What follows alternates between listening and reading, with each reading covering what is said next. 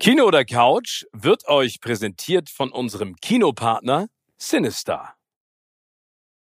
In dieser Folge von Kino oder Couch haben wir über eine Serie gesprochen, auf die Steven und ich fast sechs Jahre gewartet haben und die in der Welt von John Wick spielt. Hat sich das Warten gelohnt? Das erfahrt ihr natürlich in dieser Folge. Und außerdem können wir euch jetzt schon mal ans Herz legen einen Kinostart. Und zwar Wochenendrebellen. Warum dieser Film so gut ist, erfahrt ihr natürlich nur in dieser Folge von Kino oder Couch.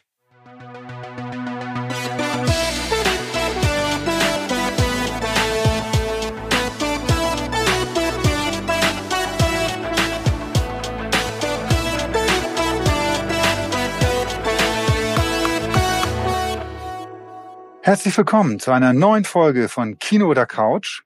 Heute sind mein lieber Steven und ich leider mal wieder, mal wieder, mal wieder räumlich getrennt, weil ich im wunderschönen Homeoffice sitze und er im Studio. Du Aber liegst dafür, im Homeoffice. Du liegst im Homeoffice. Das ist eine Chaiselange. Das ist, eine, das ist äh, ein Mix aus Liegen und Sitzen. ja? ja, genau. Auf der ich mich hier dargeboten habe. Ja. Nein, aber wir durften den, oder ich durfte den gestrigen Abend mit dem lieben Steven gemeinsam verbringen, denn man mag es nicht glauben, der, der junge Mann ist ein Jahr älter geworden und hat gestern in einer sehr, sehr netten kleinen Runde seinen Geburtstag gefeiert. Und man denkt ja, wenn man jemanden über 30 Jahre kennt, dass man ihn in- und auswendig kennt und eigentlich alles über ihn weiß. Und mir ist gestern gleich ganz zu Beginn des Abends bewusst geworden, dass Steven, du immer noch wieder, ist immer wieder Sachen, ich an dir entdecke, die mir neu waren Wieso, was denn? oder neu sind. Zum Beispiel ist mir wirklich neu gewesen, was für unglaubliche Schmerzen es dir bereitet, wenn eine kleine Gruppe für dich ein Happy Birthday. Oh ja, das war schlimm. Das sind wirklich, man sieht die körperlichen Schmerzen, die das mit dir macht, wenn du da sitzt, umringt von deinen Freunden und die, die ein kleines Ständlein bringen. Äh, das fand ich, äh, war sehr, sehr Ich bin auch richtig rot geworden, hast du es gesehen? ja. Das war richtig unangenehm. Ich weiß gar nicht warum. Also, weil es eigentlich total schöne Geste war. Und ich kann nur eine Sache sagen, was ich gestern Abend auch gelernt habe von dem Abend. Niemals Mulfried und viel Gin Tonic. Das, das, das passt nicht zusammen. Das, und dann steigt niemals anschließend in ein E-Taxi. Das war nicht gut für meinen Körper. Aber jetzt bin ich wieder da. Nee, Timmy, aber was das, wo du sagst, weil ich habe es extra mitgebracht. Tim hat mir nämlich ein Geschenk mitgebracht. Und das habe ich hier bei mir. Und bevor Ach, das ist noch gar nicht geöffnet? Nein, weil ich wollte es heute live im Podcast machen. Ähm, und äh, bevor wir über Filme und Serien sprechen, möchte ich das gerne äh, live hier im Podcast öffnen. Warte mal. Hört ihr das? Ja, könnt ihr gut hören. Das das ich habe das selbst verpackt übrigens. Wirklich? Ich hoffe, du siehst das, mit wie viel Liebe dieses Geschenk verpackt Unfassbar worden ist. Unfassbar hässliches Papier, aber mit ganz viel Liebe eingepackt. oh! Nee, und das Geile ist, Tim hat mich gefragt, ähm, was ich mir wünsche. Und ich habe gesagt, nur deine Liebe und Freundschaft. Aber er hat mir trotzdem was geschenkt. Und Leute, Alter, wie geil ist das? Die Avengers Omnibus. Oh, wie geil ist das bitte? Ein Comic, ist es nur die Avengers? Oh, es ist nur die Avengers, Alter. genau.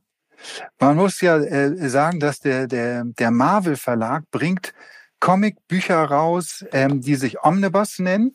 Das sind Sammlungen von vielen äh, kleinen Heften, die, die man, äh, die sie dann zusammenfügen, sehr liebevoll gestaltet, in sehr hochwertige, tolle Bücher zusammengepackt. Und das sind richtige Sammlerstücke. Also das ist nicht, was, oh, was man auf der Größte. Toilette liegen lässt, mein lieber Steven. Ne? Nein. Ähm, und da irgendwie für die Gäste irgendwie zum Durchblättern hinpackt irgendwie, sondern das ist ein, ja, ein hochwertiges, tolles Sammlerstück, was du da bekommen oh, hast, mit dem ich hoffe, ja. deine Sammelleidenschaft in dem Bereich vielleicht auch lostreten zu können. Ja, also äh, dazu müssen wir vielleicht nochmal sagen, um euch ein bisschen abzuholen, Timmy und ich sind leidenschaftliche Comic-Leser und Sammler. Tim, glaube ich, noch ein bisschen extremer als ich.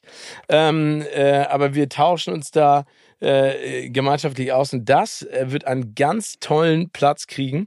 Und ich werde es natürlich erstmal verschlingen, bevor ich das irgendjemand anders präsentiere. Danke dir, mein Lieber, für das schöne Geschenk. Sehr, sehr und die gern. Karte, die behalte ich äh, in meinem Herzen und lese sie nachher selber ganz. Äh, okay, da stehen ja nochmal ein paar ganz persönliche. Oh ja, nur, nur für mich. Ich danke dir. Also geiles Geschenk. Und ich kann euch nur sagen, es gibt so unfassbar tolle Comics, ne? Wir haben uns darüber schon mal unterhalten. Äh, genau. Äh, alles von Kai Feige zu den Avengers. Und äh, können wir auch mal drüber sprechen. Ne? Kai Feige. Kai Feige ist geil.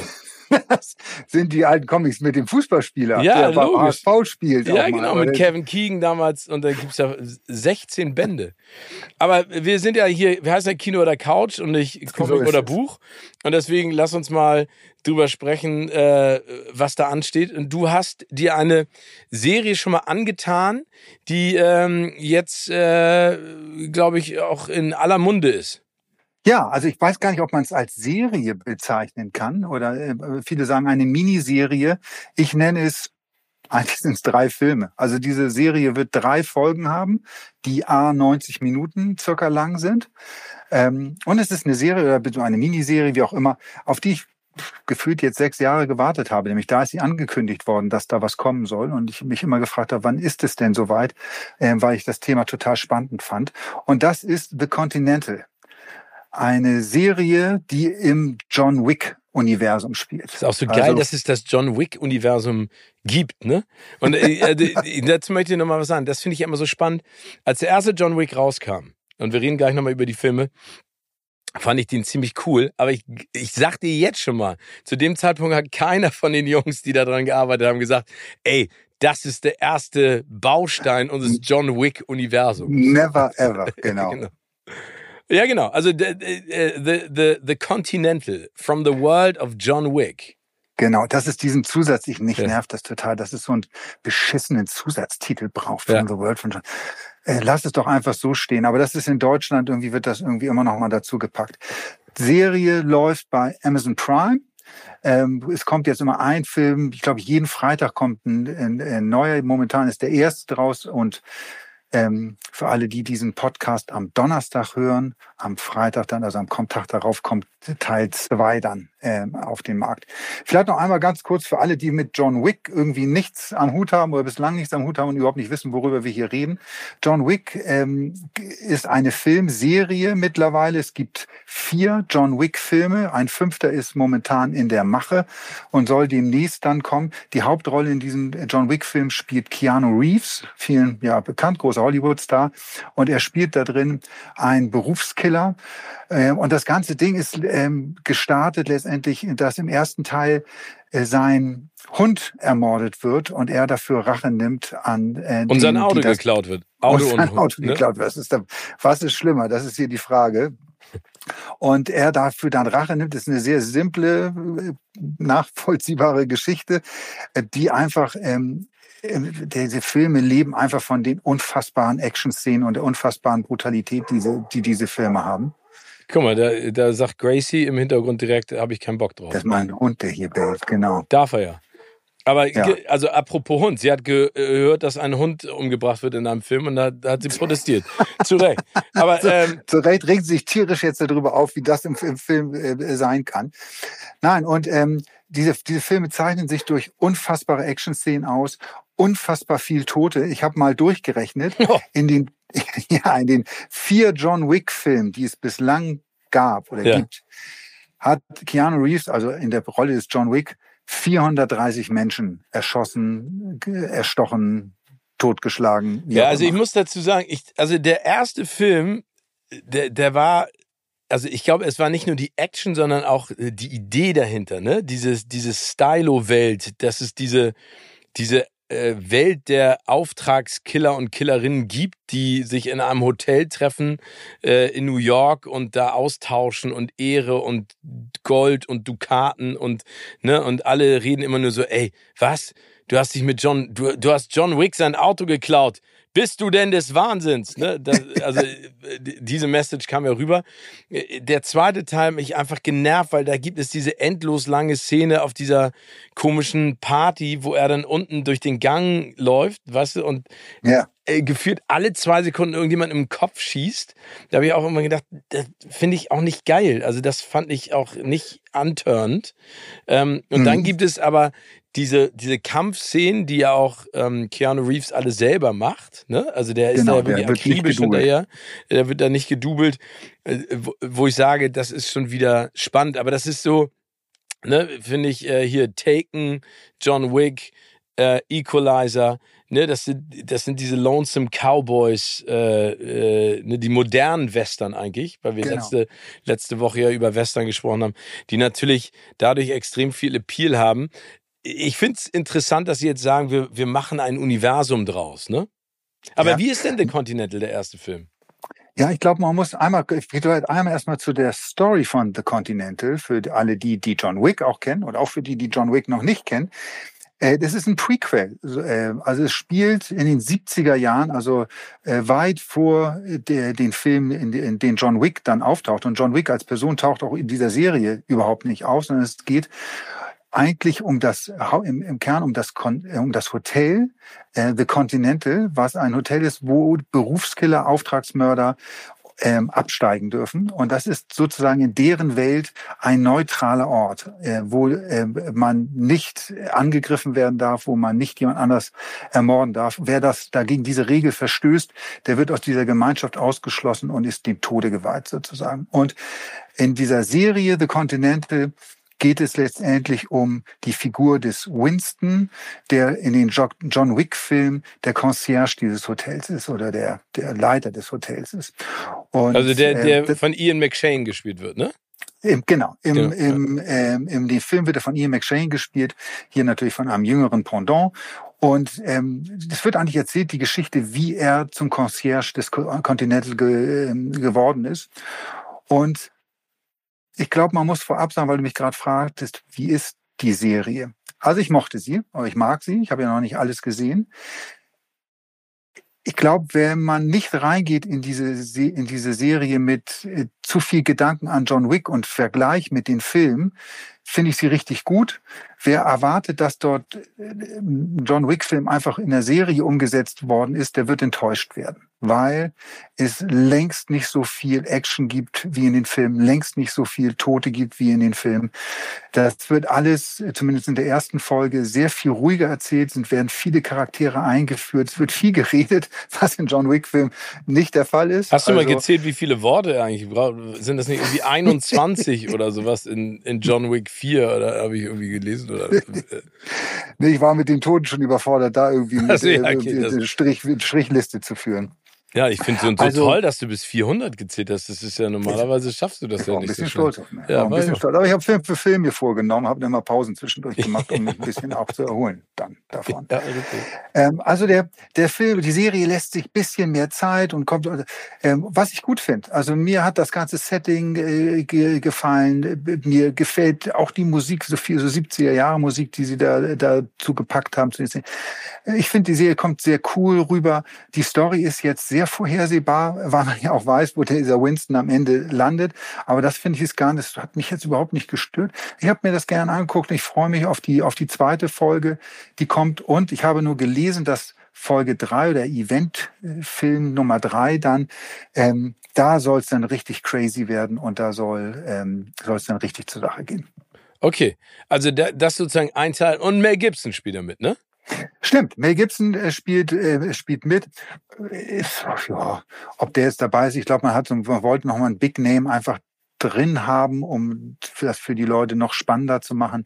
Er spielt in dieser Serie den in den 70er Jahren den Leiter dieses Hotels, der sich halt mit dem jungen Winston anlegt oder der junge Winston ähm, hat ein Problem mit ihm ähm, und seinen Leuten dann und muss dann da flüchten vor, äh, vor Mel Gibsons Killerbande. Ähm, das ist okay, der ist so in Ordnung, aber jetzt auch nicht, dass ich jetzt sage, das ist eine geniale schauspielerische Leistung von Bill Gibson, die okay. er da abliefert. Aber würdest ja. du denn sagen, ich glaube, das ist ja die viel wichtigere Frage, weil wir können jetzt mal über dieses Universum sprechen. Es soll ja noch eine Serie oder einen Film geben namens äh, Ballerina. Ne? Genau. Auch, äh, auch in der Welt äh, angesiedelt ähm, von von John Wick. Und da geht's ja um eine junge Dame, die man, glaube ich, in Teil 2 schon kennengelernt hat. Oder beziehungsweise zumindest die, äh, die Figur. Ähm, die, ich weiß gar nicht, soll das eine eigene Serie werden oder soll es eine, ein, ein, ein Film-Spin-Off sein? Es soll, wird ein Film-Spin-Off. Äh, von John von John Wick. Ähm, du hast es gerade gesagt, diese Figur taucht im zweiten Film einmal kurz auf. Da ist John Wick in einer Ballettschule, wo nicht Tänzerinnen ausgebildet werden, sondern Berufskillerinnen ausgebildet werden. Und dort äh, taucht diese Figur der Ballerina dann einmal ganz, ganz kurz auf. Und daraus äh, wird jetzt ähm, ja ähm, von ich glaube, das, wo läuft denn das?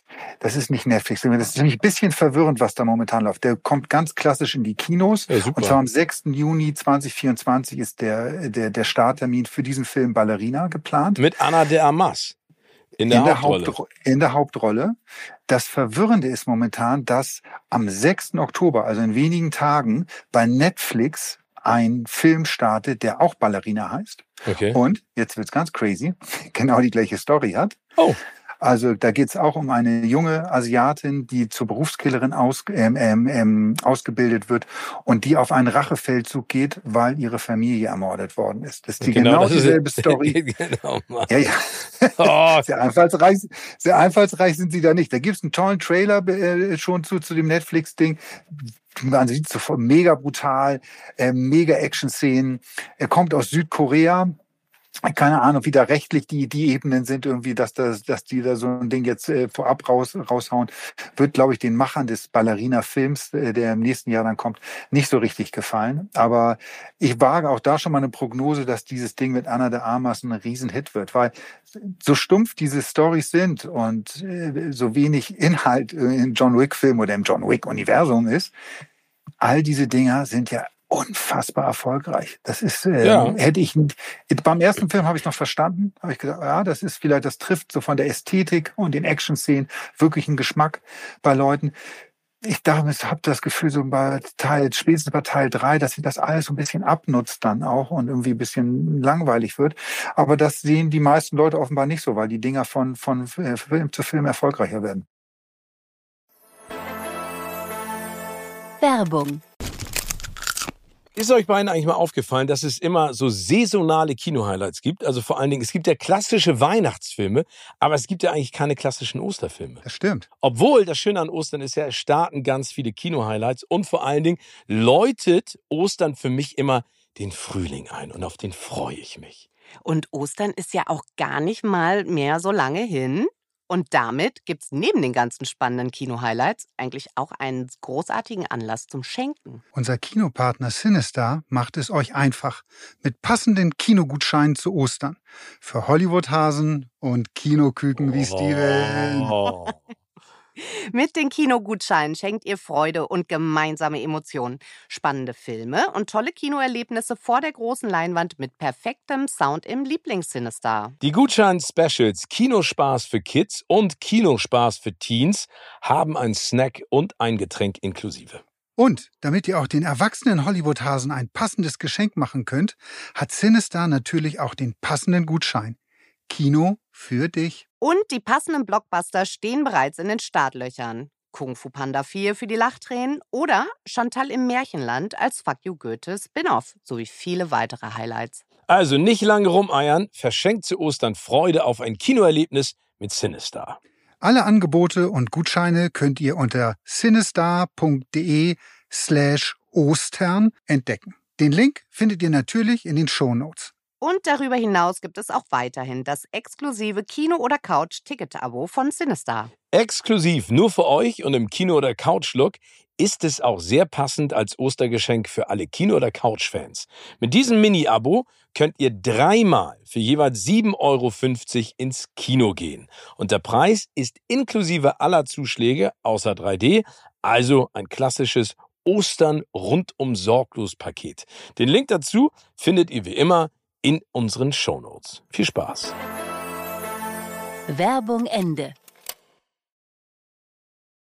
Aber die große Frage ist ja, weil wir haben es jetzt schon angesprochen, das John Wick Universum. Wenn ja. du jetzt den ersten Film von The Continental gesehen hast, also hast du das Gefühl, und das beschleicht mich so ein ganz kleines bisschen, dass sie wieder anfangen, dieses Thema so auszulutschen, dass am Ende alle sich darüber ärgern, warum sie nicht einfach nur John Wick-Filme haben stehen lassen. Und das ist ja die große Frage. Also trägt diese Storyline, all diese anderen Ballerinas und Continental und Ballerina Continental und Continental Ballerina und John Wick und vielleicht kriegt der Hund auch noch ein Prequel, ich weiß es nicht. Macht das Sinn? Also aus deiner Sicht oder sagst du, ey, braucht kein Mensch? Naja, aus Sicht des Studios. Nee, ich rede aus deiner Sicht. Das Studio ist ja logisch. Die werden auch noch 85 Avengers-Filme machen und Star Wars-Serien, egal ob Sinn macht oder nicht. Aus meiner Sicht macht es nur bedingt Sinn. Also man kann sicherlich mal ein Spin-off raushauen. Wenn das jetzt irgendwie wie bei, du hast gerade gesagt, Star Wars äh, oder auch beim im Marvel-Universum ein Ding nach dem nächsten wird und viele auch sehr schnell da dahingerotzt werden auf gut Deutsch, ähm, dann macht es keinen Sinn, weil du dann auch die Marke dann auch bisschen beschädigst. Ich glaube, das Problem aber bei den John Wick Sachen ist vor allen Dingen der, der Hauptdarsteller Keanu Reeves und die Verfügbarkeit. Also ich glaube, die Macher würden gerne viel schneller weitere John Wick Filme mit ihm raushauen und äh, dieses Ding weiter bedienen, vielleicht sogar eine Serie mit ihm machen. Aber der ist halt einfach nicht immer greifbar für, für, für diese Sachen, beziehungsweise macht bei allen Sachen ja nicht mit. Das ist ja etwas, was ich an Keanu Reeves persönlich so sehr schätze, dass der ähm, nicht auf die Kohle immer guckt. Also nicht, dass es ihm um darum geht, irgendwie immer die anspruchsvollsten Filme zu machen, dann wird er sicherlich nicht einen John Wick-Film machen. Aber er ist, er ist nicht wie jemand, der jetzt nur darauf schielt, dass sein Bankkonto äh, größer wird, sondern das sagt er ja auch selbst. Das ist ihm relativ egal, sein Bankkonto. Er hat so viel Geld verdient, irgendwie er will vor allem jetzt gut leben und ähm, ein spannendes, ähm, ähm, ja, fröhliches Leben führen und nicht ähm, nur für, fürs, fürs Geld arbeiten. Gut, wenn man ja, okay. Das aber äh, du, also ich finde, man, man kann ja festhalten. Also ich finde auch, dass John Wick die starke Figur ist. Das kann vielleicht Ballerina werden. The Continental triggert mich nicht. Ich werde es mir aber auf jeden Fall trotzdem mal angucken, weil ich die John Wick-Filme schon spannend finde. Aber kommen wir vielleicht jetzt mal zu dem Mann, über den du gerade auch schon gesprochen hast, Keanu Reeves, weil, also sagen wir jetzt mal menschlich, ne? So wie ja. ich den kennengelernt habe und getroffen habe auf Premieren oder Interviews oder, oder Pressekonferenzen, ist das ein unfassbar höflicher, zurückhaltender, tiefenentspannter, fast schon schüchterner ähm, Mann, der eigentlich mhm. auf den Rummel keinen Bock hat, aber auf den Job.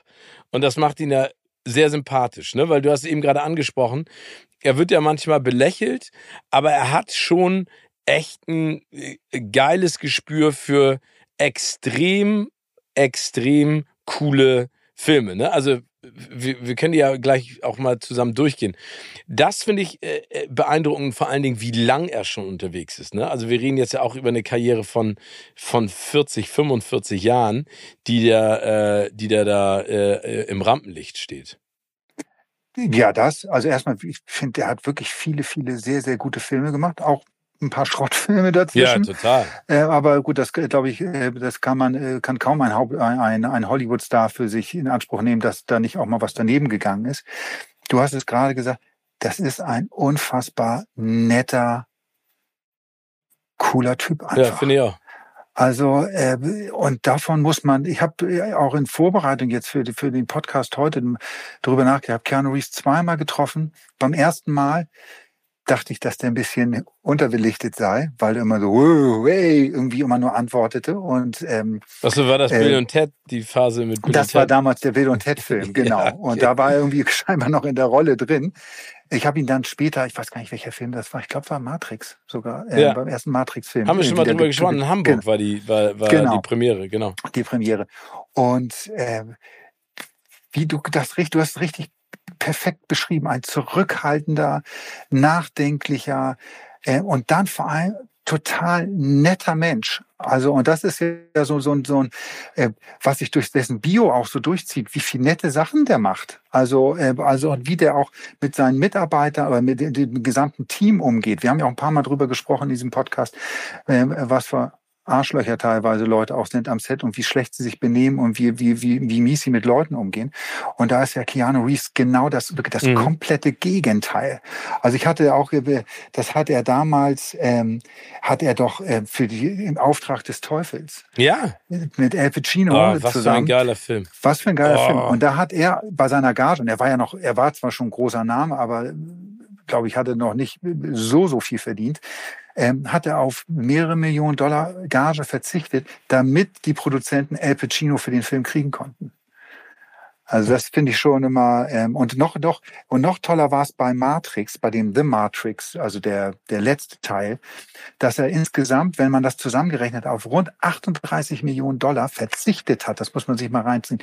38 Millionen Dollar verzichtet, damit die Leute im Bereich der Special Effects und der Stunt-Leute besser bezahlt werden und es dann im Film auch bessere Special Effects gibt. Und das, das war im sehr, Prinzip sehr das Main Asset, ne, was diesen ja. Film auch so groß gemacht hat. Also ich finde ihn auch cool, wenn ich ihn getroffen habe. Äh, der hat großes Interesse, ihm ist das unangenehm, dass er, sag ich mal, diesen Star-Rummel um sich hat, aber, und da gibt's ja tausende von Memes und Kurzfilmen im Internet, die man finden kann auf TikTok, YouTube, Instagram, wo er zeigt, wie der sich auch im echten Leben bewegt, ne? Und was der macht. Und wenn der war ja auch häufiger in Berlin, äh, auch durch die Dreharbeiten, die er hatte, äh, wie der sich da verhält, das finde ich großartig. Aber äh, weil, weil wir ja auch gerne darüber sprechen und es gibt ja auch Filme, die so ein bisschen in Vergessenheit äh, geraten. Ne? Also du hast eben gerade Devil's Advocate angesprochen mit Al Pacino, diese großartige Szene auch äh, mit den beiden Typen äh, im, in der U-Bahn, die die Al Pacino und Keanu Reeves treffen, die ihn sozusagen von links anmachen und man muss dazu sagen, Al Pacino ist der Teufel ne? und äh, äh, wieder wieder den kontert, aber auch vielleicht mal, um zu zeigen, dass Keanu Reeves auch gerne ein Risiko eingeht, ne? also in seinen Rollen, ne? also gefährliche Liebschaften.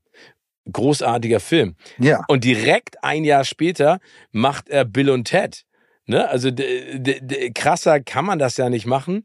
Ähm, dann für mich eigentlich fast mit der beste Film ähm, mit Keanu Reeves ist Point Break.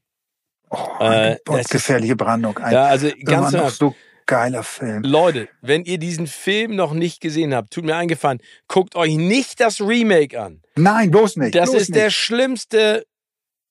Ich sag's nicht. Also ihr wisst, was ich meine. Der schlimmste Mist aller Zeiten. Aber gefährliche Brandung, ne? Mit Johnny Utah, mit Patrick Swayze und Keanu Reeves. Das ist und äh, hier die Red Hot Chili Peppers in einem Cameo äh, unten, äh, unten am Strand ähm, ja. spielen sie eine kleine Rolle. Das ist immer noch einer der geilsten Heist-Movies.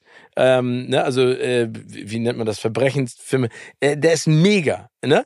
Und dann muss man sagen, den hat er 91 gedreht und 91 kam auch raus My Private Idaho.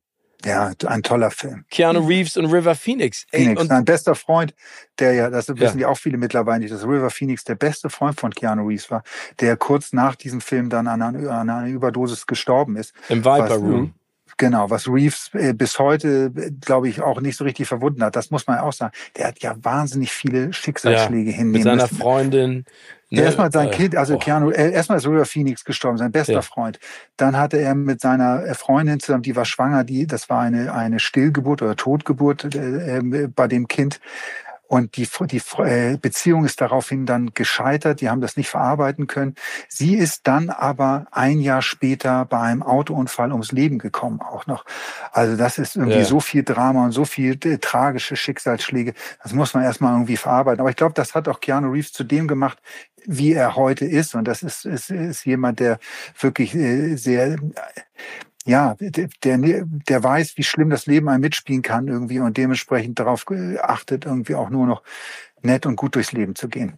Viel Lärm um nichts. Speed, auch ein Megafilm, ne? Megafilm Speed. Da läuft doch jetzt gerade mit Liam Neeson diese, die, wie heißt denn der, der wo er durch Berlin fährt. Das ja, ist ja, auch so, ein, auch so eine, eine Variante ja. im Auto hat dann ja. halt. Genau. Und das Lustige, und das sagt auch so viel über Keanu Reeves aus, das hatte er damals erzählt, dass er, Speed war ja ein Monstererfolg damals. Mhm. Und natürlich, wie es heute auch ist, äh, sind die, äh, ist das äh, Studio dann an ihn rangetreten, hat, wir wollen Speed 2 mit dir drehen mhm. auch. Und dann hat Keanu Reeves aber das Drehbuch nicht gefallen. Und er hat dann diese Rolle abgesagt und wurde dann, glaube ich, mit Jason Patrick besetzt. Ja. Den haben sie dann für ihn dann Mit reingepackt. Aber, und das war mir gar nicht so bewusst, 20th Century Fox, die, die damals den Film produziert haben, haben Keanu Reeves für zehn Jahre auf eine Blacklist gesetzt, dass, weil er das abgelehnt hat, dass er nicht mehr ähm, in Filmen von, äh, von 20th Century Fox mitspielt. Und was können das wir dazu nur sagen? Ihr Idioten, ihr seid so doof. ihr seid so doof. Ihr dachtet, ihr, ihr put jemanden rein, aber hat, das war der Boomerang, kam direkt nach zwei Metern zurückgepfeffert. Nee, also ja. ich meine, wir können weitermachen, ne? Das Haus am See, Street Kings. Ähm, was gibt's noch? Man of Tai Chi. Street okay. Kings, ein wirklich total unterschätzter ja. Film. Ein total unterschätzter Film, weil der ist richtig, richtig gut. War, glaube ich, kein großer Hit, aber nee. der ist sehr, sehr gut. Aber ihr könnt wirklich, geht mal durch. Also äh, guckt mal auf IMDb oder googelt äh, Keanu Reeves Filme und schaut euch mal an, was der für geile Filme gemacht hat und guckt ruhig mal rein. Also äh, riskiert gerne mal einen Blick auf das, was da alles noch äh, ist. Constantine äh, macht oh, er jetzt ja. einen zweiten Teil. Er, er hat ein, äh, äh bringt ein Comicbuch raus, ne? Also äh, dann macht er einen Film jetzt, der auch gedreht wird.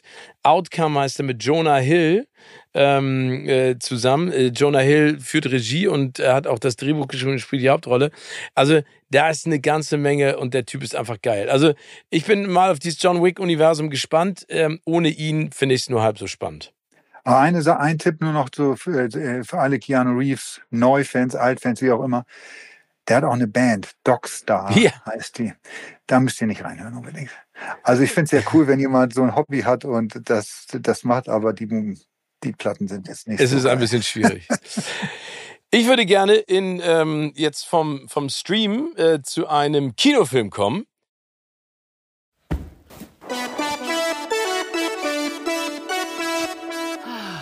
Ab auf die Couch. Die besten Family and Friends Filme für zu Hause. Präsentiert von Poco. Und zwar zu einem ganz, ganz tollen Film, den ich schon sehen durfte. Und zwar nennt er sich Wochenendrebellen, basiert auf einem Buch, ähm, das heißt Wir Wochenendrebellen von Mirko und Jason von Jutatschenka, glaube ich, heißen die. Also ist der Nachname. Entschuldigung, wenn ich das jetzt. Also Mirko und Jason auf jeden Fall ist das Wichtigste. Ähm, und das ist eine wahre Geschichte. Und ähm, äh, der Film, zu dem ich gleich komme, also es geht im Prinzip um ähm, einen autistischen Jungen, äh, den zehnjährigen Jason, der ganz klare Routinen braucht und Regeln in seinem Leben. Ansonsten äh, überfordert ihn das. Und äh, in seiner Schule ist es halt so, dass er ständig äh, konfrontiert wird ähm, und äh, auch niedergemacht wird. Und irgendwann äh, fühlt er sich ausgegrenzt, weil ähm, seine Freunde und Freundinnen oder Klassenkameradinnen ihn fragen, ob er denn einen Lieblingsfußballverein hätte.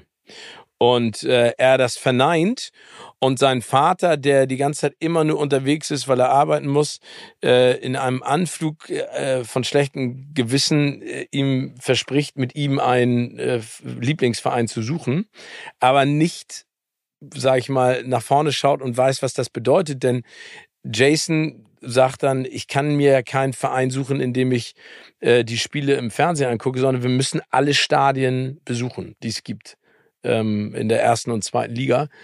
Und ähm, der Vater natürlich völlig überfordert ist damit am Anfang, aber die beiden sozusagen daraus einen Roadtrip machen. Und das Interessante ist, ich habe jetzt ganz viele Interviews auch dazu gesehen, die machen das immer noch Ne? Also äh, die, genau. die echten, äh, also der echte Mirko und der echte Jason, also Papa und Sohn, und haben das mittlerweile auf Europa ausgeweitet.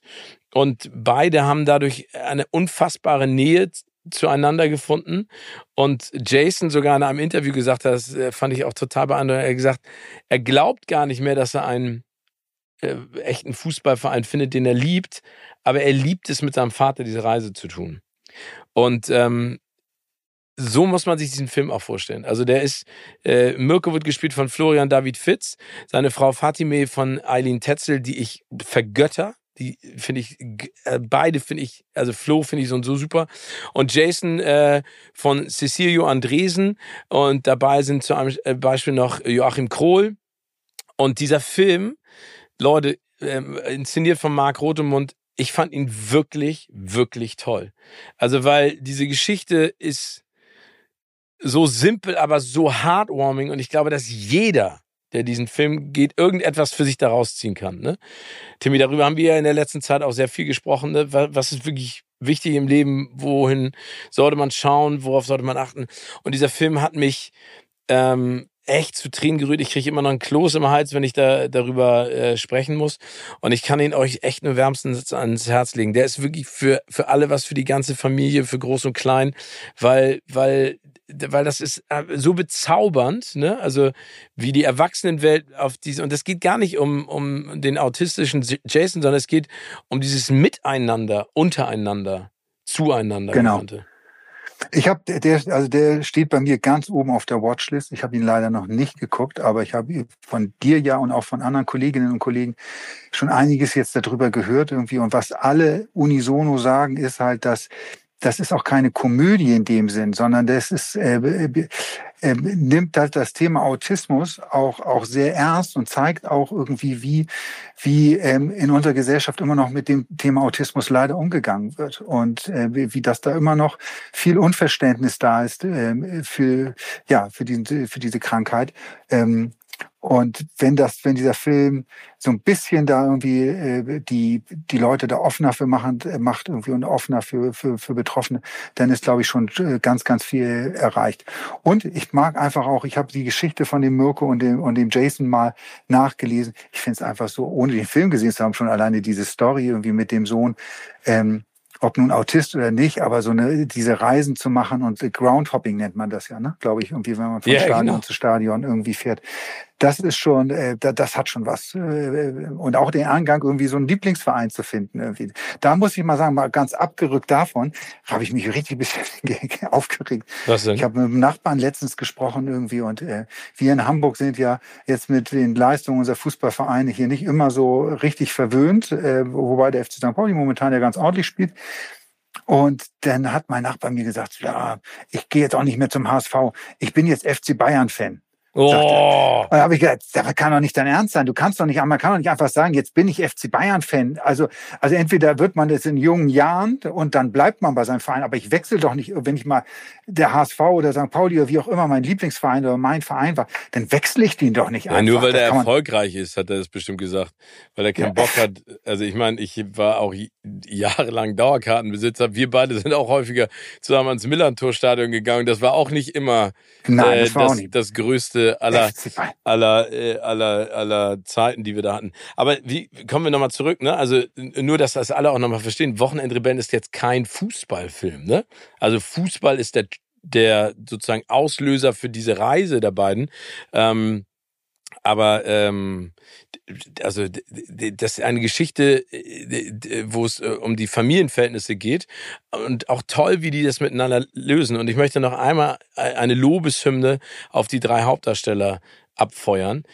Flo ist so und so für mich äh, ein begnadeter Schauspieler, wirklich ein begnadeter Schauspieler, der äh, also Nummer eins verdammt gut aussieht, aber der kann das, der spielt das mit so einer Herzenswärme und vor allen Dingen ähm, auch mit so einer so einer Ernsthaftigkeit, aber dann auch zeitweise mit so mit so lustigen Sachen und ich achte dann immer so auf die Details, auf die Blicke. Mega. Eileen, wie gesagt, ich bin ein heimlicher Verehrer und Fan. Finde ich auch ganz toll als seine Frau. Aber vor allen Dingen äh, der, der junge Mann, der Jason spielt, ne? also Cecilio, mega. Also wirklich ganz toll. Und äh, ich finde, ich habe jetzt auch schon wieder so ein paar Kritiken überall gelesen, wo wieder rumgenörgelt wurde. Tut mir einen Gefallen, guckt euch den Film an. Das, das funktioniert, das kann der Marc Rotemund auch super inszenieren. Es macht Spaß, es hinterlässt einen positiven Eindruck und vor allem ist es am Ende etwas, was wir alle, glaube ich, brauchen. Ne? Ein bisschen Klarheit im Kopf. Also deswegen Mega. Aber das finde ich, finde ich momentan ist im, im Kino startet. Da kommen so viele schöne Sachen, die ins Kino jetzt kommen, wo äh, was mich so freut irgendwie. Das äh, gibt ja auch mal so Monate, wo Kino vielleicht auch mal ein bisschen bisschen weniger gerade am Start ist irgendwie. Aber jetzt gerade kommt so viele tolle Sachen auf uns zu. Also gut, dieser Film, dann kommt hier Killers of the Flower Moon, kommt ja auch kurz ins, mhm. äh, ins, ins Kino irgendwie. Da freue ich mich auch sehr drauf, den zu gucken. Und dann ähm, muss ein Film, den ich euch allen wärmstens ans Herz legen möchte, ist In voller Blüte. Der startet erst am 23. November. Ähm, ist war aber wohl der letzte Film von Sir Michael Caine. Gossip Boys. Hollywood Gossip, kuratiert von Steven und Tim. Sir Michael Caine, der jetzt in Interviews zu diesem Film in voller Blüte gesagt hat, dass das wohl wirklich sein letzter Film sein wird. Er ist 90 Jahre mittlerweile alt und auch nicht mehr richtig gut zu Fuß wohl. Also das scheint wirklich irgendwie alles schwierig gewesen zu sein. Auch die Dreharbeiten, das, das beschreibt er ganz genau. Und ich bin sehr traurig darüber, dass das der letzte Film von äh, Michael Caine ist, weil ich den äh, vergöttere, diesen Mann. Ich finde es ein, äh, neben Sean Connery für mich der größte britische Schauspieler, den es je gegeben hat. Ja. Und ähm, ja, in diesem Film vielleicht nur ganz kurz, äh, geht es um, um eine wahre Geschichte, um die wahre Geschichte eines Kriegsveteranen, der ähm, aus dem Altenheim ausbüchst um in die Normandie zu reisen und dort den 70. Jahrestag ja. der Landung der Alliierten in Frankreich zu feiern. Und äh, wo wir gerade eben auch äh, schon bei, äh, bei herzerwärmenden Filmen sind, das ist der halt auch irgendwie. Das ist, ähm, ach, das ist so ein richtig, richtig schöner, lustiger, aber auch bewegender und berührender Film, äh, den ich allen nur wärmstens ans Herz legen kann. Zwei Sachen, und, hast du erzählt? Ja, ich muss eine Sache ja. noch irgendwie, weil ich das letztens gehört habe, Michael Caine hat so eine geile Geschichte erzählt. Er war eingeladen äh, auf den Philippinen ähm, zu einer Party bei irgendwelchen Milliardären. Also es war also eine Riesensause zur EDR, unter anderem mit auch andere Prominente waren eingeladen, aber er halt auch. Und er stand da, unterhielt sich mit Leuten, Leute kamen auf ihn zu und sagten, na, hello, Michael Caine und begrüßten ihn und so weiter. Und dann sah er, dass die, eine der Gast, oder die Gastgeberin ihn ganz grimmig anguckte immer aus so einer Ecke. Also mhm. er beschreibt das so, also so wie du eigentlich nicht einen Gast anguckst, ja. So guckte die ihn an irgendwie und er guckte zurück und wusste überhaupt nicht, was los war. Und irgendwann hat sie ihn dann rangewunken und er ist dann rübergegangen und dann hat sie zu ihm gesagt, entschuldigen Sie, sind Sie Drogendealer? und dann hat er gesagt, nein, wie kommen Sie denn da drauf? Dann sagt er, ja, alle Gäste sagen zu Ihnen, My Cocaine. aber, da, aber das ist schön. Aber da kann ich eine schöne Geschichte zu erzählen, weil er heißt ja, also Michael Caine ist sein Künstlername ne? Stimmt. Michael Caine. Der, der heißt mit Echtnamen Maurice Joseph Micklewhite Jr. Ne? und ist äh, der Sohn, und das ist vielleicht auch ganz äh, interessant, eines äh, ähm, Fischmarktarbeiters und einer Putzfrau und wuchs in, in Südlondon auf, also in ärmlichsten Verhältnissen und ähm, hatte wenig Geld und war bei der Armee und äh, hat dann danach irgendwie seine Liebe zum Theater entdeckt und wollte eigentlich den Künstlernamen Michael Scott annehmen. Der war aber schon vergeben und dann äh, äh, hat er weil sein großes Idol äh, Humphrey Bogart ist, und da gibt's ja einen Film, Die Kane war ihr Schicksal, hat er das Poster gesehen, hat sich daraufhin ähm, Michael Caine genannt. Und äh, um das vielleicht nochmal zu unterstreichen, er ist neben Jack Nicholson der einzige Schauspieler, der zwischen den 60er und den 2000er Jahren in jeder Dekade mindestens einmal für einen Oscar nominiert war. Ja, Wahnsinn. Und ich habe ihn ein paar Mal getroffen und eine ähm, äh, Situation erinnere ich noch, die war wirklich großartig und das war damals für den, ich weiß nicht, ob es der erste Batman-Film war von Nolan oder der zweite. Äh, da waren die alle in Berlin äh, zur Premiere und auch äh, Pressekonferenz. Morgan Freeman war auch da, auch ein geiler Typ. Aber der Sir Michael Caine, auch da wieder muss man sagen, ein, ein großartiger britischer Humor, also wirklich ganz, ganz toll, feinsinnig, schön düster, äh, schön edgy an der einen oder anderen Seite, aber behind the scenes so ein netter Kerl, kam direkt auf mich zu, hat sich vorgestellt, hat gefragt, äh, wie es mir geht, was wir denn jetzt gleich machen würden, hat sich dann über den einen oder anderen Witz vielleicht auch nur aus Höflichkeit von mir ähm, äh, beeiert. Und dann war, war das so eine smoothe Geschichte auch. Also das sind halt auch Jobs, die ich für immer in meinem Herzen trage, weil der also gibt's äh, auch da kann man wieder durch die Filme gehen, die er gemacht hat. Hier Harry Brown und solche Sachen, ne? Ja, auch ein Mega-Film, ne? Ähm, also so ein toller Typ. Und ich bin auch traurig drum, äh, dass das sozusagen das Ende seiner großartigen Filmkarriere ist. Auf der anderen Seite, ey, 90 Jahre, was hat der für geile Momente geschaffen? Und ich hoffe, dass der vielleicht nochmal äh, nächstes Jahr äh, in der in der großen Runde der Preisverleihung vielleicht echt nochmal die Möglichkeit kriegt, da auch nochmal gefeiert zu werden. Weißt du, dass es so einen Moment gibt, wo, wo man ihn einfach für die Arbeit, die er getan hat, auch nochmal wertschätzt und vielleicht nochmal äh, in den Himmel lobt. Ganz bestimmt. Ich glaube, dass bei den Golden Globes oder den Oscars kann ich mir sehr gut vorstellen, dass es da nochmal irgendwie vielleicht auch einen, einen, Sonderpreis für den gibt, irgendwie als, als Abschied. Mal gucken. Ja. Also was, äh, was da kommt. Aber du hast ihn eben so schön beschrieben, eben für mich ist Michael Caine das, die, die Personifizierung des britischen Gentleman. Also das mhm. ganze Auftreten, auch, auch von der die Klamotte, da sitzt jede Bügelfalte, der ist, ist immer so wie bei tippitoppi. Dir. Wie bitte? So wie bei dir. Bei dir sitzt auch alles perfekt. Die Bügelfalte in meinen Jeans, meinst du, die ja, ich jetzt genau. immer reinmache? Ja. Das wird ein neuer Modetrend. Nein, das glaube ich nicht. Aber äh, apropos äh, Preisverleihung, vielleicht kommen wir mal zu einem Thema, das uns ja auch seit sehr langer Zeit um, äh, umtreibt, weil das auch unmittelbar die Kinos äh, in den nächsten Monaten beeinflussen wird oder die Kinostarts und ja auch die Preisverleihung. Und das ist immer noch der Streik. Ne? Und äh, da können wir ja vielleicht mal eine halb positive Nachricht ähm, vermitteln. Also vielleicht, um euch ganz kurz nochmal abzuhören, es streikt die Writers Guild of America, also alle Drehbuchautoren und Autorinnen. Und es, es streiken die, die Screen Actors Guild, das heißt alle Schauspielerinnen und Schauspieler. Äh, deswegen liegt Hollywood komplett brach. Und es ist ja das erste Mal, äh, in, in vielen Jahrzehnten, dass beide zur selben Zeit streiken. Aber jetzt, lieber Tim, hat sich etwas abgezeichnet. Ja, es scheint eine Einigung zu geben, zumindest mit den Autoren, bei den Schauspielern noch nicht. Ähm, aber die, der, der Verband der Autorinnen und Autoren hat jetzt bekannt gegeben, dass man äh, mit den großen Studios eine Einigung erzielt hat, die ganz außergewöhnlich sein soll und in, in einer Form, wie es das nicht zu erwarten gewesen wäre. Das ist jetzt ein bisschen nebulös, aber mehr weiß man zum Stand jetzt, also Redaktionsschluss äh, dieses Podcasts, wissen wir es nicht, äh, was genau in dieser Vereinbarung drinsteht, weil das alles noch geheim ist. Aber und das ist wirklich eine Nachricht, die mich sehr erfreut hat, weil äh, mittlerweile ich mir schon Gedanken darüber gemacht habe, hey, worüber reden wir denn in ein, zwei Jahren irgendwie, äh, wenn es diesen Podcast hoffentlich noch gibt, äh, weil da nichts mehr nachkommt, weil da nichts mehr gedreht wird, irgendwie, wenn die nicht jetzt langsam mal zu einer Einigung kommen.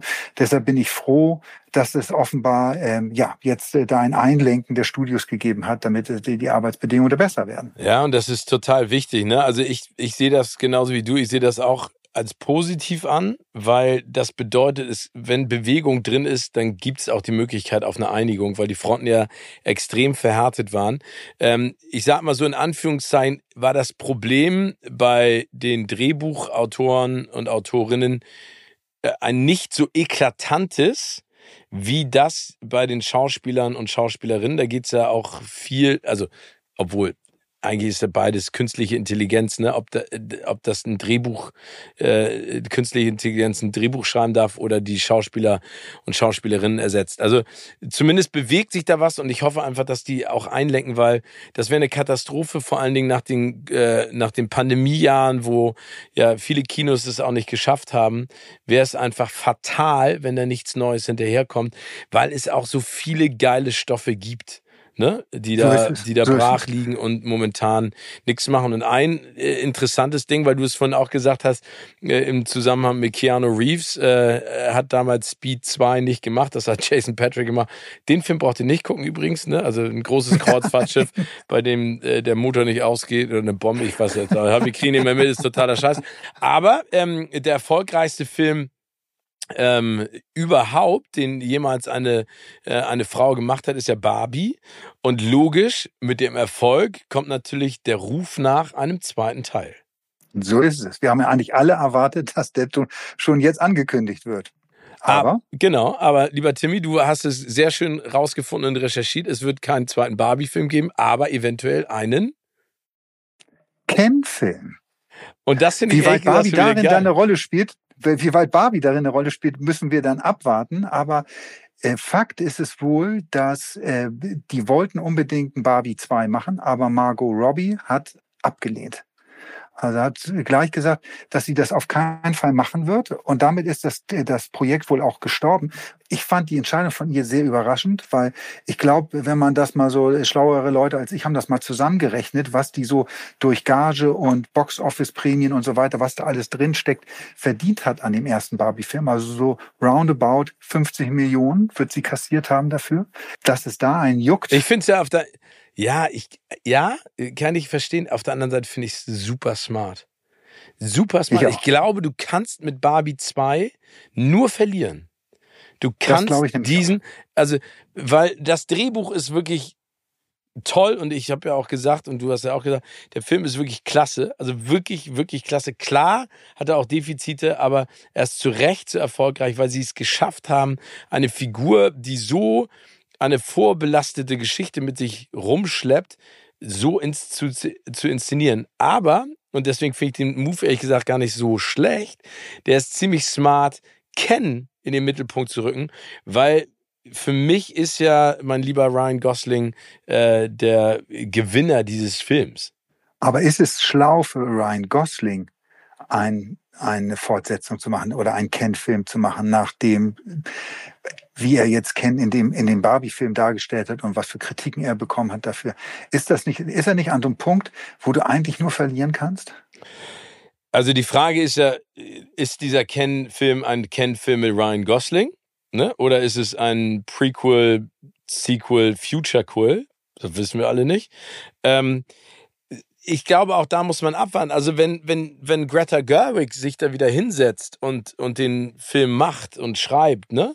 Ähm, ja. mit, mit ihrem Freund und Mann, ich glaube, dass die schon eine smarte Idee haben. Also die sind ja wirklich, wirklich gut und nehmen natürlich auch den Druck weg. Ne? Wenn sie sagen, wir machen einen zweiten Barbie-Film, dann kriegen sie auf die Schnauze. Wenn sie sagen, wir machen einen Ken-Film, ist die Chance geringer. Aber klar, hast du recht, das Risiko ist immer noch da und, ähm, und äh, ist auch nicht klein. Aber irgendwas müssen sie damit ja machen. Ne? Also, weil, weil sie haben ja in ein Westennest gestoßen und die Leute haben da total Bock drauf. Und da musst du dann schon, finde ich, in irgendeiner Art und Weise die Leute befriedigen. Oder du lässt es ruhen und machst es so wie Top, Top Gun und äh, so, Tom genau. Cruise. Vielleicht, vielleicht machst du es so, weil das müssen wir auch sagen, dass in der Vergangenheit. Es gab große Kinohits und es ist, hat damals nicht immer gleich einen zweiten Teil davon gegeben, sondern äh, von vielen Sachen hat man die Finger gelassen und das kam dann erst sehr, sehr viel später Sachen. Aber das ist das, was mich, ich weiß gar nicht, ob es mich ärgert, aber ich nicht so cool finde, ist, dass da gibt es jetzt einen erfolgreiches, erfolgreichen Film oder eine erfolgreiche Serie und dann muss das immer alles gleich so mega ausgeschlachtet werden und mhm. muss immer gleich wieder was Neues kommen. Ich habe zum Beispiel auch, da wollte ich auch mit dir drüber sprechen, ähm, gelesen, äh, Squid Game die ja. Netflix-Serie, die ja ein mega äh, Überraschungserfolg gewesen ist. Ich glaube immer noch die erfolgreichste Serie, die bei, bei Netflix bis dato gelaufen ist. Ähm, da kommt die zweite Staffel der Serie, kommt ja 2024, da sind die dabei, das zu drehen. Aber jetzt kommt zwischendurch eine, eine Show, Squid Game The, ja, The Challenge. Squid Game The Challenge. Ja. Startet, glaube ich, am 22. November auf Netflix. Und inhaltlich nehmen die halt die, die Spiele, die in der Serie gemacht werden mit den Kandidaten und wo Menschen ja sterben, die spielen sie mit realen Menschen. Da stirbt dann nur keiner. So. Aber diese, diese Challenges, die die in, der in, in der Serie machen müssen, müssen jetzt halt echte Menschen machen. Ja. Und ähm, es sind, glaube ich, wie in der Serie 456 Teilnehmer. Was sie aber gemacht haben, ist für die The Challenge Show jetzt, dass sie den Gewinn, den man, wenn man bis zum Ende übrig bleibt, verzehnfacht haben. Also man kann dann 400, äh, 4,56 Millionen Dollar gewinnen. Okay.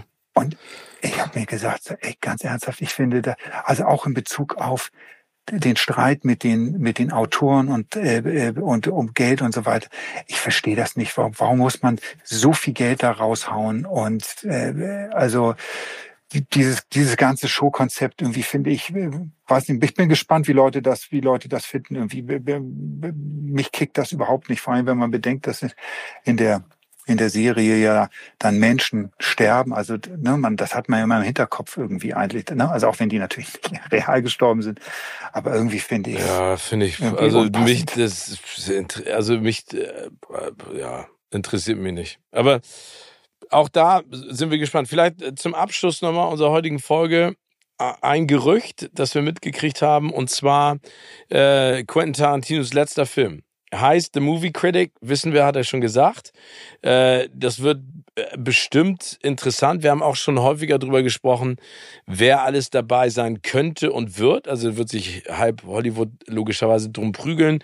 Vielleicht wird es auch nochmal eine Möglichkeit geben, für Bruce Willis da in irgendeiner Art und Weise cameo-mäßig aufzutreten. Aber vor allen Dingen, wer spielt die Hauptrolle? Und da gibt es jetzt ein neues Gerücht. Und zwar soll die gespielt werden von Paul Walter Hauser. Vielleicht. Also ich glaube, ja. Ja, ich glaube, dass es viel mehr als ein Gerücht mittlerweile ist, sondern dass es wirklich so ist. Also ich habe gehört aus Hollywood-Kreisen, dass der von Tarantino direkt angefragt worden ist, ob er die Hauptrolle übernehmen möchte. Und ich, ich bin mir relativ sicher, dass er gesagt hat, nein.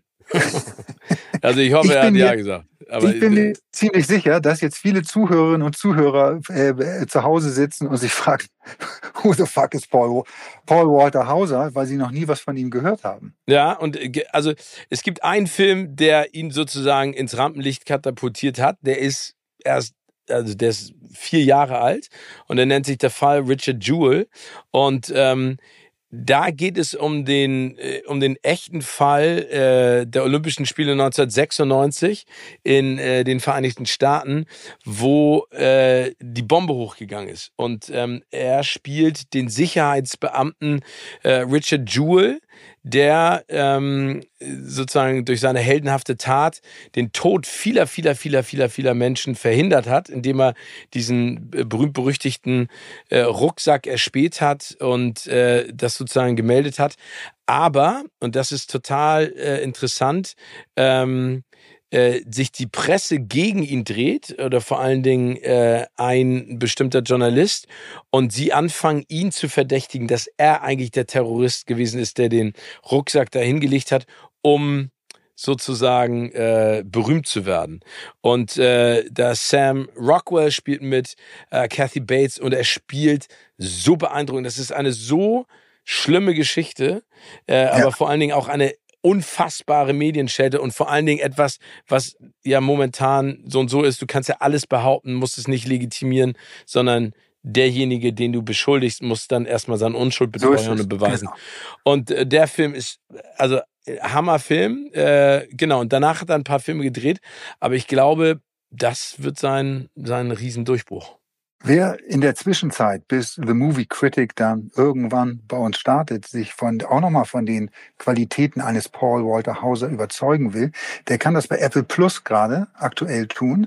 Da gibt's nämlich eine neue Serie In with the Devil. Oh ja. Die, die beruht auf einem Buch ähm, äh, Blackbird von Dennis Lehane ähm, und ist von der Story her, dass ein Drogendealer, der im Gefängnis sitzt, dem wird äh, Straf Minderung zugesagt, wenn er von einem Massenmörder, also einem Massenmörder aushorcht und äh, herausfindet, wo der seine Opfer versteckt gehalten hat, damit man die Leichen findet und äh, ihm noch mehr nachweisen kann.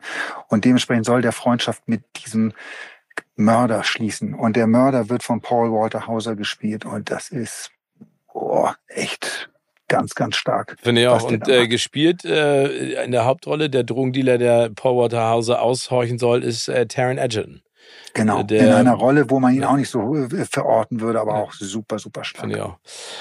Ja, ihr Lieben, also das waren viele Infos und äh, es war wieder ein Genuss, mit dir zu sprechen. Und Timmy, danke an dieser Stelle nochmal für mein großartiges Geburtstagsgeschenk. Wenn du nicht schlafen kannst, lese ich dir auch gern daraus vor. Gut. Und ich überlege mir, wann und wo ich überall in Zukunft für dich einfach so Happy Birthday to you singen kann, oh Gott, oh um Gott, dich oh immer möglichst. Oh, das kann ich kurz erzählen. Ne? Äh, äh, als ich in, in Amerika zwischendurch war, in Washington DC bei Freunden von meinen Eltern, ähm, da hat der, mein Gastvater Joe, der äh, Kaufmann, der lebt leider nicht mehr, ähm, äh, ein supergeiler Typ, der hat immer in den Restaurants, in denen wir gegessen haben, hat er denen immer erzählt, ich hätte Geburtstag, weil dann hast du immer äh, Nachtisch umsonst gekriegt. und da kann ich, kann ich da auch Geschichten erzählen. Ja, oh, das sind schrecklich. Vielleicht ist das so das Trauma, dass ich noch. Das das Trauma des äh, ja, Steam noch, Ja, das Trauma des Steam geht hin. Gut, ihr Lieben, bleibt gesund und munter bis nächste Woche. Bis nächste Woche. Tschüss.